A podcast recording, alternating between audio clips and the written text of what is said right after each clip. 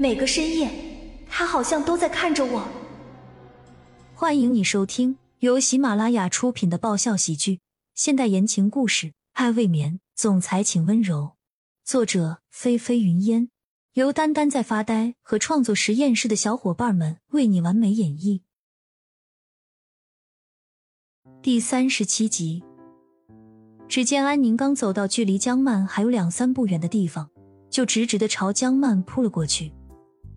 看上去，安宁伸手似乎本来是想要抓住江曼的，可是却不想太过用力了，居然猛推了江曼一把。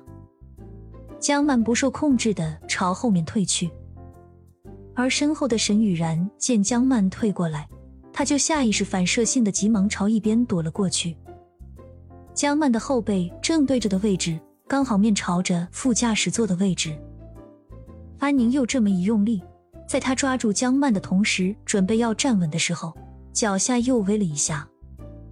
随着安宁顿时的又一声尖叫，他便伸出另一只手想再次扶住江曼，只不过这一次他不小心的用力过猛了一些，直接把江曼给推进了副驾驶的座位上。安宁猛地抓住车门。硬是把沈雨然给挤到离车门以外一两米远的位置上去了。安宁一脸心有余悸的拍着胸口，嘴上还喃喃有词的说道：“我的妈呀，吓死我了！刚刚简直要把我吓死了。”不远处的李然眼睁睁亲见了自己女朋友的这一场天衣无缝的表演，嘴角不由得抽搐了几下。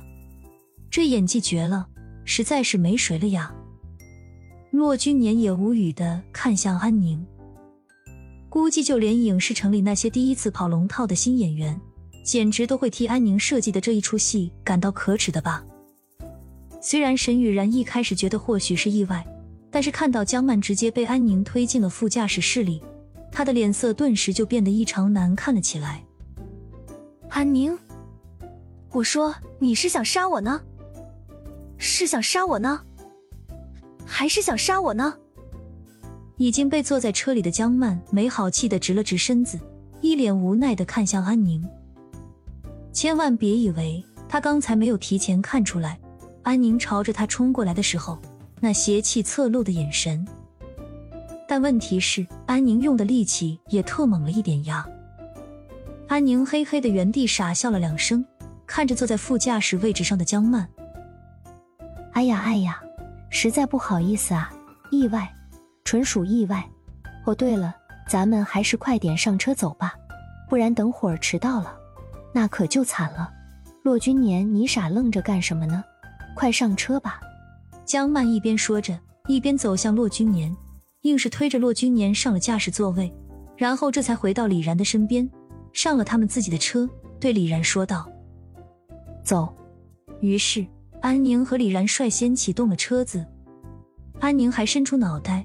朝骆君年挥着手催促着：“快点快点我和李然先走了，你们赶紧跟上。”江曼无奈的看着安宁那得意的劲头，又看了看车门外面，戳在原地，哑口无言的旁观了这一出好戏的沈雨然。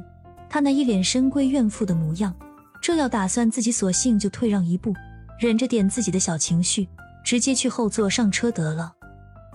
可就在他心中盘算出个结果来的这个时候，骆君年也开口了：“雨然，快点上车吧，今天是奶奶的寿辰大宴，咱们绝对不能迟到。”我，沈雨然微微抬眸，满眼委屈的看了骆君年一眼。可是骆君年却不为所动，脸上只浮现出想要尽快前往家族宴会的焦急。沈雨然自然也是知道的。骆老太太的生日宴会上到场的都是什么人？今天这种隆重的正式场合，对他来说当然也是至关重要的。他想要和骆君年继续在一起的话，就必须要尽可能多的获得骆家人的认可才行。尽管沈雨然此刻心中有多少个不情愿，他也只得忍着满腹的委屈和怒意走向车后座。但是在经过江曼身边的时候，双眼却愤恨的死死瞪了江曼一眼。本集完，欢迎订阅本专辑《爱未眠》，总裁请温柔。更多精彩内容，请关注“丹丹在发呆”。